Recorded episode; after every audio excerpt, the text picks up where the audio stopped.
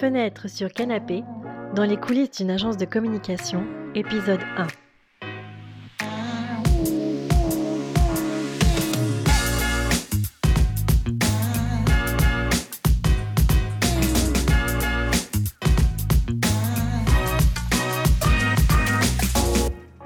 Dans la panoplie des outils de communication, il y en a un exceptionnel qui mérite qu'on prenne un petit peu de temps pour en parler. C'est le livre événement, le livre anniversaire. Enfin, justement, on verra après euh, euh, comment on peut l'appeler ou à quoi il peut servir. Exceptionnel à la fois euh, dans l'espace-temps, on n'en fait pas tous les ans, et dans un plan de communication, parce que c'est quand même un gros bébé, mais on en parlera après. Et donc, on a choisi d'aborder ce sujet pour deux raisons.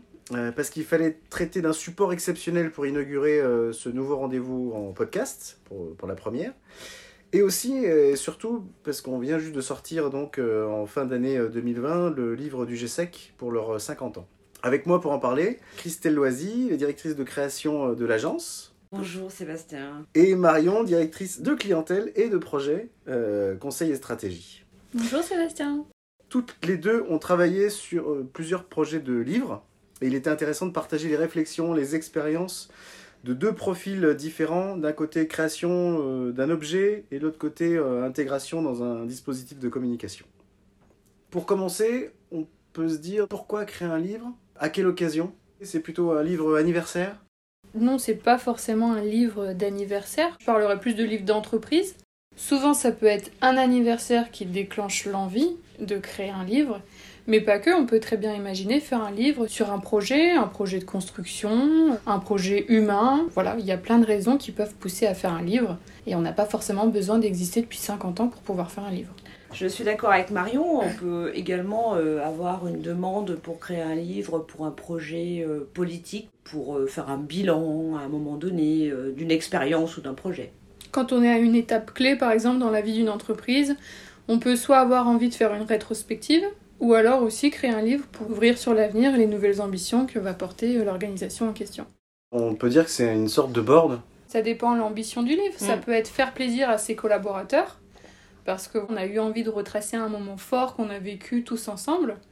Et puis, ça peut être un vrai outil de prospective et de séduction pour certaines entreprises qui veulent montrer leur savoir-faire et avoir de nouveaux clients. Ça peut avoir plein de vocations, mais c'est vrai qu'avant tout, quand on fait un livre d'entreprise, il faut quand même une implication assez forte de personnes qui vont collaborer dessus et on a envie de se faire plaisir pour parler d'un moment qui aura marqué la vie de l'entreprise c'est vraiment marquer une étape peut-être clé dans la structure d'entreprise, euh, puisque effectivement le livre est quelque chose euh, bah, qui marque un instant T. Dans sa forme initiale, il est figé, euh, donc forcément c'est retranscrire à un moment donné quelque chose qui reflète l'entreprise.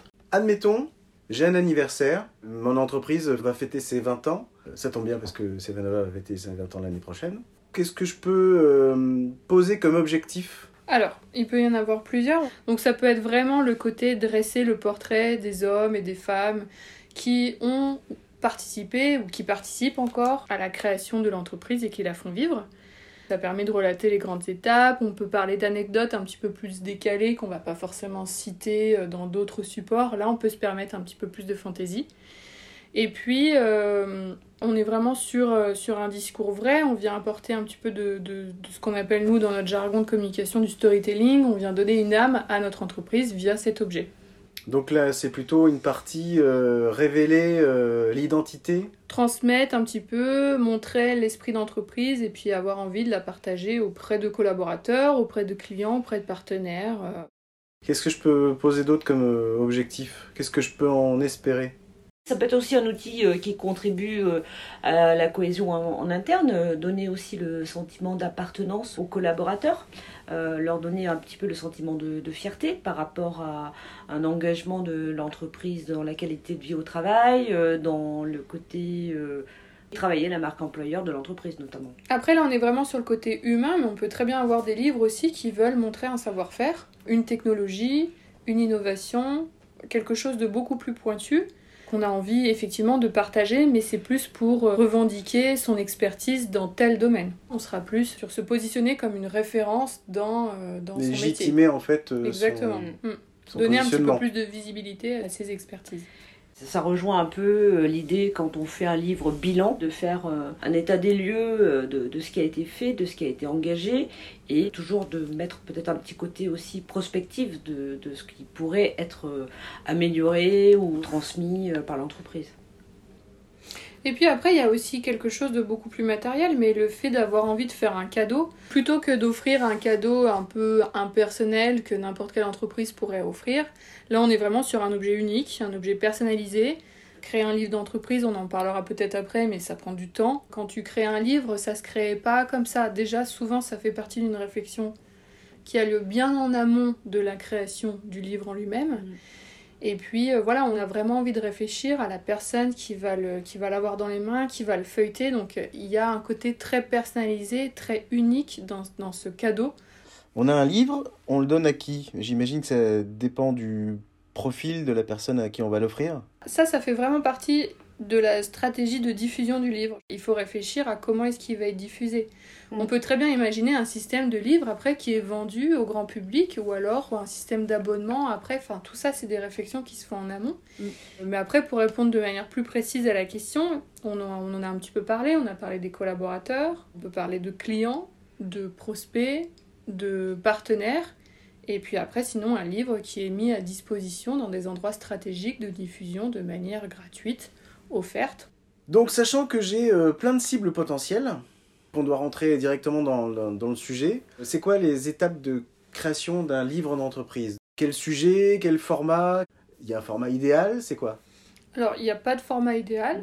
Déjà, les étapes, elles s'étalent quand même plutôt sur une durée assez longue, je dirais, parce qu'il y a toujours un temps de maturation. On va euh, réfléchir au livre qu'on a envie de faire, donc ça, c'est une étape assez longue.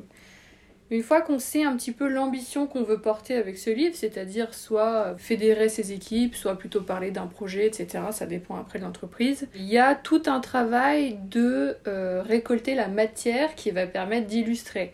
Un livre d'entreprise, alors après en fonction du sujet, il peut être plus ou moins fourni en termes de contenu, Mm. Euh, rédactionnel, mais de manière générale, il faudra toujours essayer d'illustrer un maximum. Ce qu'on veut avec un livre, c'est l'ouvrir, le feuilleter, picorer les informations qu'on a envie à notre guise à tel moment de la journée. Donc euh, il y a un vrai travail de recherche euh, d'archives documentaires à faire qui va du coup nous aiguiller sur est-ce que j'ai suffisamment de matière de mon côté ou est-ce qu'il va falloir en plus créer de la matière nouvelle, que ce soit par de la photographie, de l'illustration graphique, de la rédaction de contenu aussi du coup, mais voilà, déjà peut-être faire un premier point sur quelle matière j'ai à disposition et du coup quelle matière je vais devoir créer pour euh, porter l'ambition que j'ai envie de porter. Qui va me déterminer en fait le sujet ou la manière dont on va traiter justement euh, ces éléments? À partir de, toute la matière récoltée, tu vas faire effectivement une, espèce de cartographie du, contenu de ton livre. Tu vas avoir des grands axes qui vont commencer à émerger. Mais euh, c'est un travail qui se fait plutôt en seconde partie. le tri? Le tri et surtout l'organisation mm. euh, et puis euh, le choix de la ligne éditoriale aussi que tu, veux mm. créer pour, ce, pour cet ouvrage.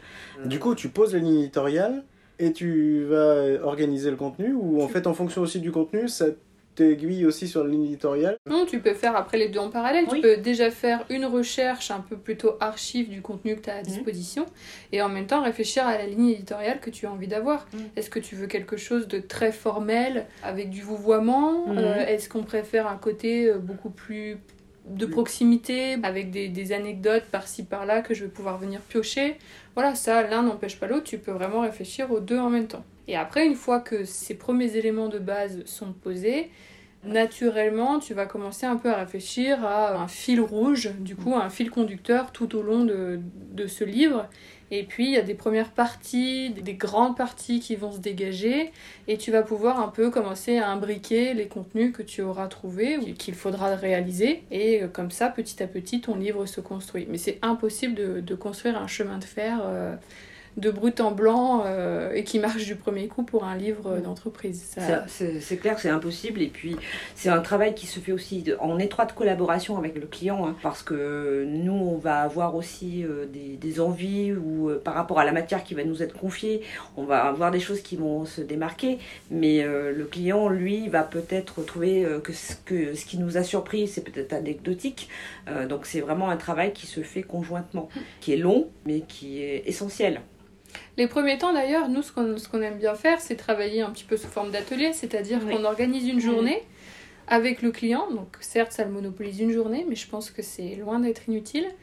Et euh, avec euh, peut-être d'autres partenaires, si on veut s'entourer d'un concepteur-rédacteur pour ce projet, ou s'il y a les ressources en interne. Et puis effectivement, tu commences un petit peu à réfléchir euh, au contenu que tu aimerais valoriser dans ton livre. C'est un grand tableau, c'est un petit peu le bazar, mais au final, après, on va pouvoir retrouver des éléments qui vont euh, justifier euh, telle prise de parole, qui vont illustrer euh, tel contenu, etc.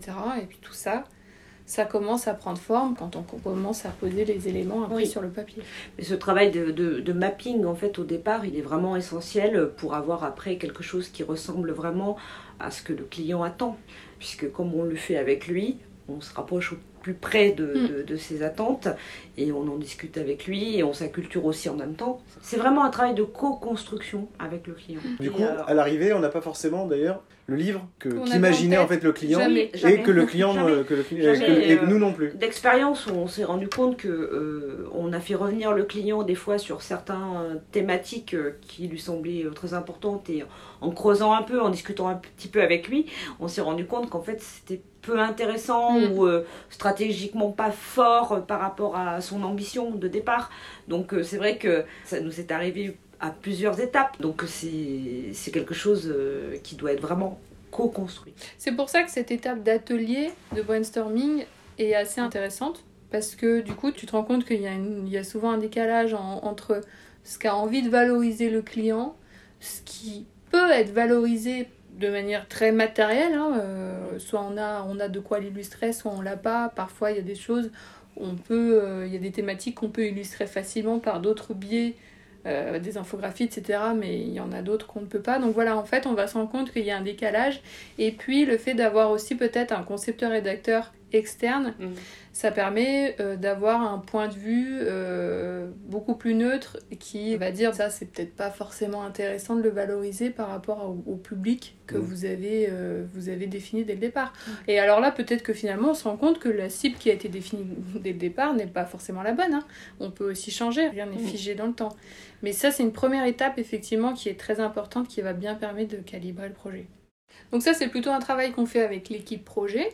Et puis après, on va euh, commencer à réfléchir aux personnes qui peuvent venir de manière ponctuelle sur telle thématique, nous donner de l'information, du contenu. Donc soit ça passe par euh, des interviews, par des, archives qu'elles ont en leur possession. Là, on va aller essayer après d'aller un petit peu à la pêche aux infos, ce qui va nous permettre de raconter une belle histoire. Ce qui est euh, plutôt sympa, c'est que si tu vas interviewer aussi les collaborateurs ou les partenaires, ça mobilise tout, presque un écosystème en fait autour du, du- du Oui. bouquin. Et puis surtout, tu te rends compte qu'en interviewant tel collaborateur, il t'a parlé euh, euh, de telle personne euh, qui était là à un moment donné dans l'entreprise, qui est à la retraite par exemple, mais qui est toujours très en lien avec l'entreprise ou avec l'organisation. Tiens, ça nous fait une source en plus et puis on va aller chercher cette personne-là pour qu'elle nous donne un petit peu plus d'informations. Donc euh, oui, oui, et en plus ça permet vraiment d'impliquer les collaborateurs. Et on sait que quand ils se sentent impliqués, ben, on aura un résultat aussi beaucoup plus qualitatif à la fin. Puis après, une fois qu'on a vraiment tout ce panel d'informations, de contenu, de- d'illustrations, etc., là, il y a un travail de rédaction qui se met en place et qui se met en place pas tout seul de son côté. C'est-à-dire que le travail de rédaction doit vraiment se faire conjointement avec, euh, bah, par exemple, avec Christelle qui est directrice de création pour savoir comment est-ce qu'on va pouvoir valoriser ces contenus et puis pas créer des tartines et des tartines de contenu parce que c'est pas ce qui nous intéresse. Donc voilà, il y a un travail conjoint entre la partie graphique et la partie rédactionnelle. Et ça, c'est aussi euh, quelque chose qu'on travaille euh, en étroite collaboration avec le client.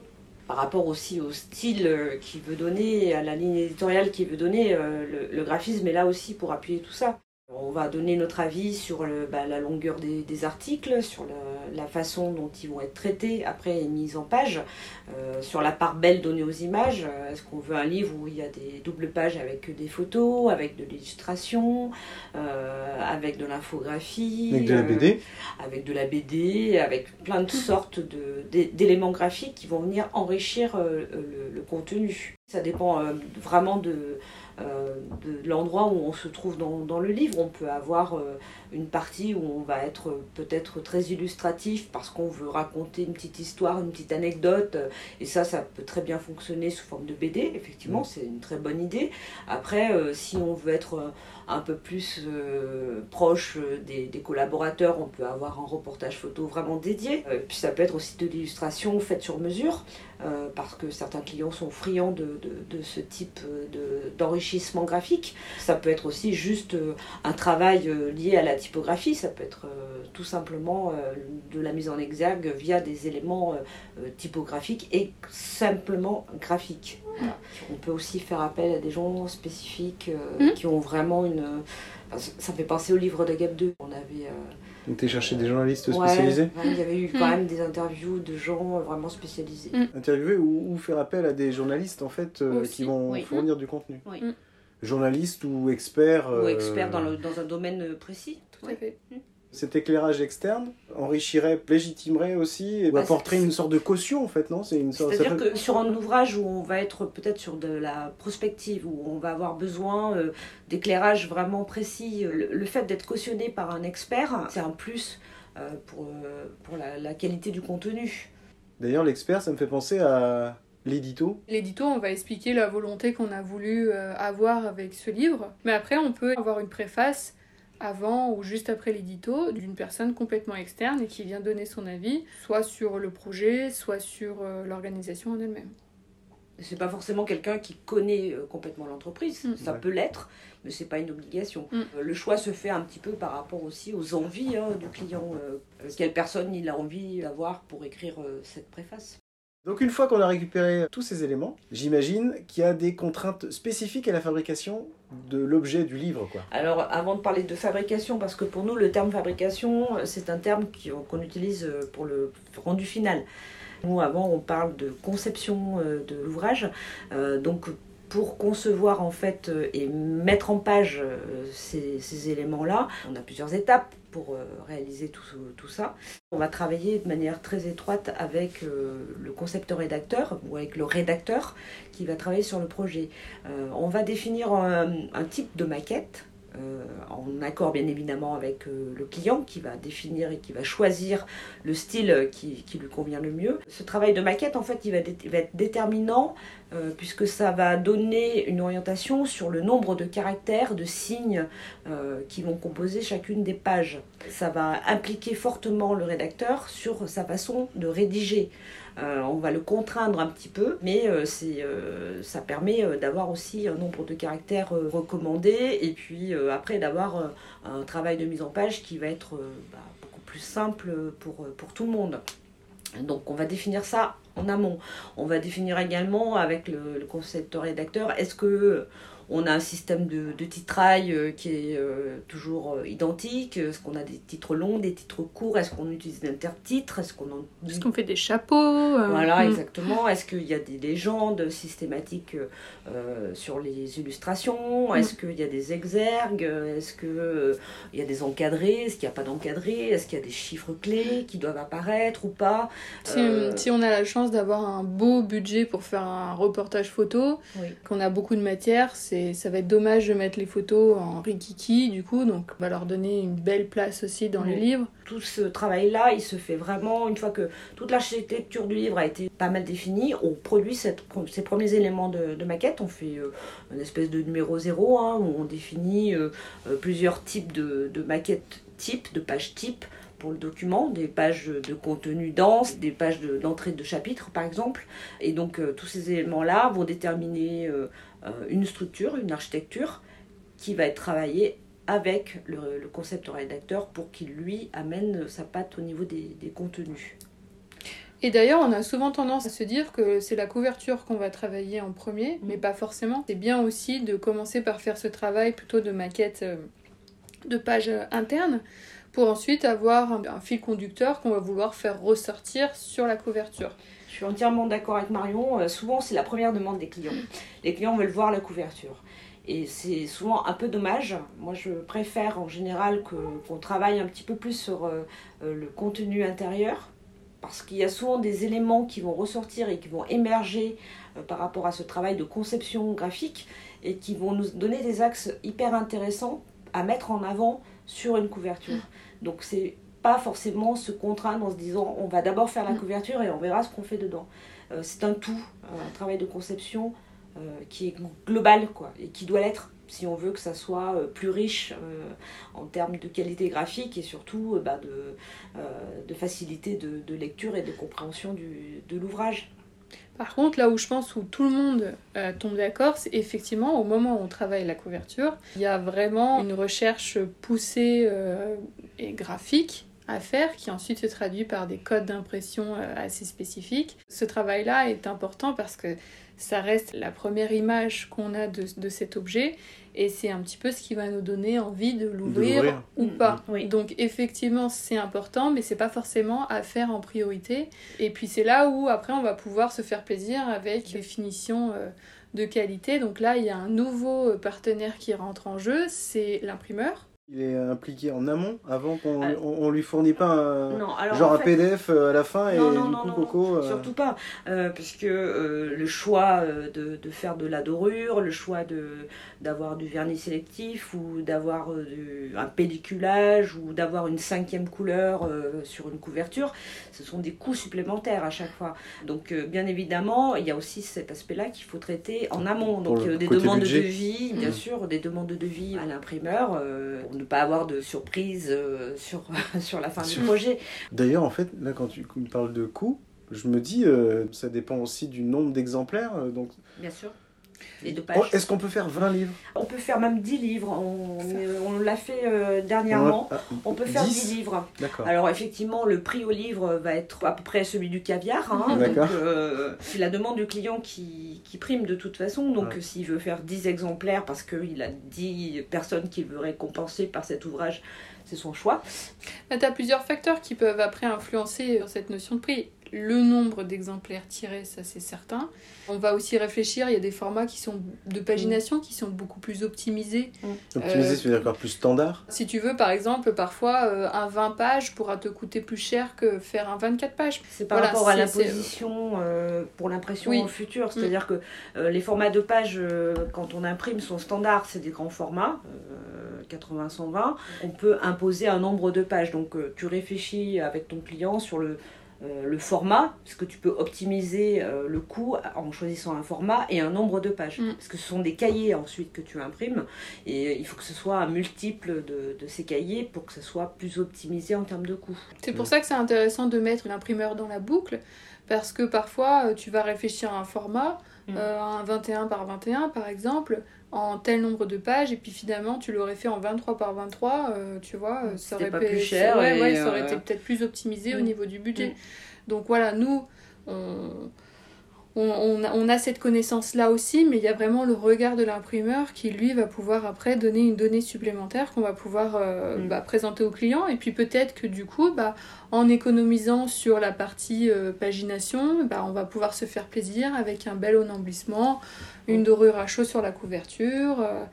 Et puis il y a aussi certains livres qu'on peut imaginer être personnalisés, c'est-à-dire avoir par exemple trois quatre couvertures différentes par rapport à la distribution qui est prévue. Si par exemple il y en a, il y en a un c'est plutôt pour les partenaires, l'autre pour les clients. Enfin voilà, on peut imaginer. pour, Oui. les, pour les Oui, on cibles. peut couleur profils. ou même avoir complètement une couverture différente où c'est les quatre pages de couverture qui changent mais l'intérieur est le même. Mm. Enfin voilà, il y a plein de spécificités après qu'on peut envisager mais qui font augmenter euh, le budget de- d'impression. Tu peux aussi avoir euh, le cas où euh, tu as des demandes de, de tirage en diverses langues. Donc euh, là, ça veut dire qu'en amont, tu dois aussi penser euh, au repiquage de la langue. Euh, ça nous est arrivé sur un projet euh, pour un client où on devait faire une version française et une version anglaise euh, du même livre. On s'est mis la contrainte dès le départ du repiquage au noir, donc c'est-à-dire que c'est que le film du noir qui changeait. Donc pour limiter les coûts de réimpression complète euh, de, de l'ouvrage, on changeait uniquement euh, les textes qui étaient tous en noir. Et donc ça permettait de changer uniquement un film et donc de limiter le surcoût d'impression pour un ouvrage dans une seconde langue. D'accord. Et en termes par exemple justement de maquette et de mise en page, c'est une contrainte énorme puisque bah, tout ce qui va être texte doit être pensé en une seule couleur. Ou alors ça veut dire utiliser un pantone qui soit toujours le même et Ouais. on change uniquement ce film-là. Donc c'est une grosse contrainte. Donc euh, on part du principe euh, que j'ai un livre. Comment je peux faire pour capitaliser sur, ces- sur l'objet livre du coup? Bah, C'est là où c'est intéressant, effectivement, quand on veut un petit peu calculer la rentabilité euh, de la création d'un d'un livre, parce qu'effectivement, on- on- c'est un projet qui prend du temps, mais par contre, après, on a une belle matière. Certaines entreprises qui digitalisent complètement leurs livres, c'est une possibilité.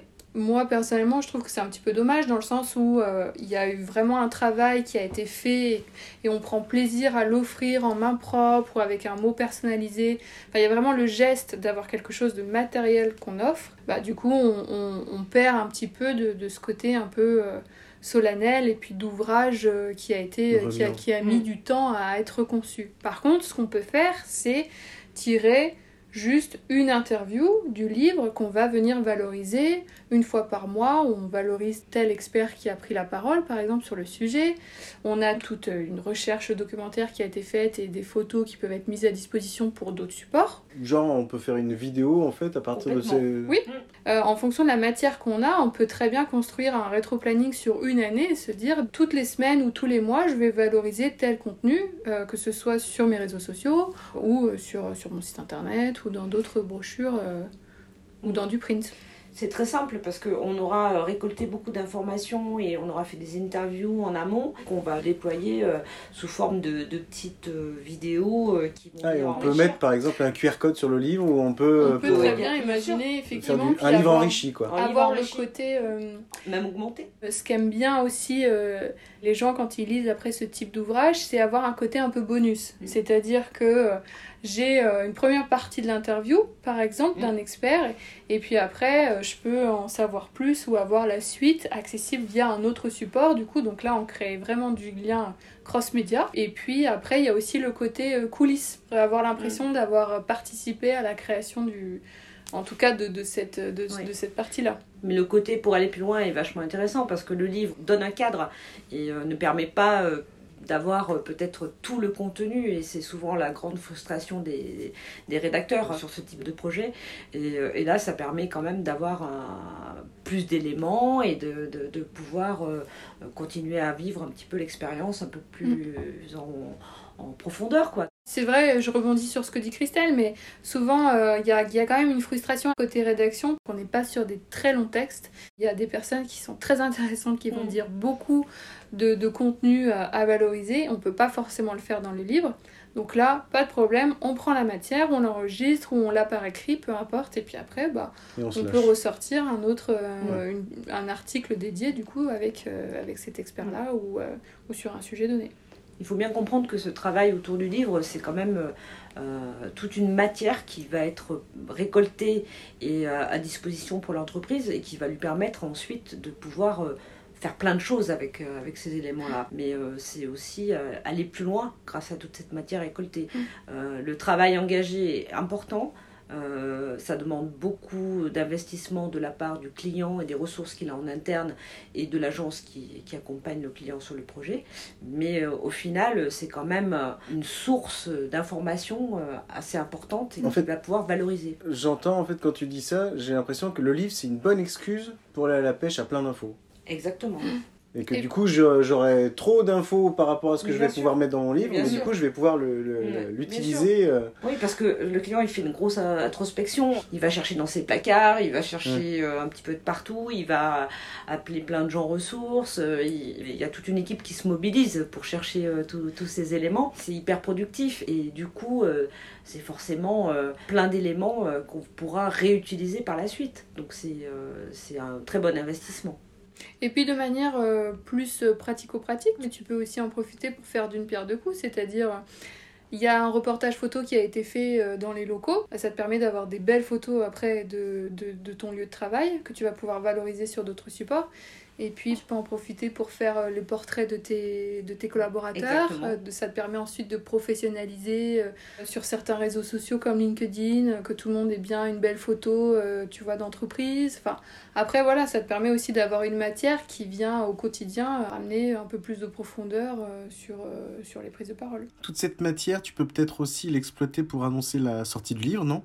Il n'y a rien de plus dommage d'avoir pa- passé, parfois c'est presque une année complète, hein, euh, ce genre de projet, à, à avoir travaillé sur un beau livre, et puis après tu le donnes, euh, tu le laisses sur Donc, faut table. créer l'événement en fait autour Oui. du Bah, livre. il y a- oui, tu peux créer l'événement. Alors tu peux créer véritablement un événement pour, ou profiter d'un événement Ouais. pour le distribuer, ça c'est bien.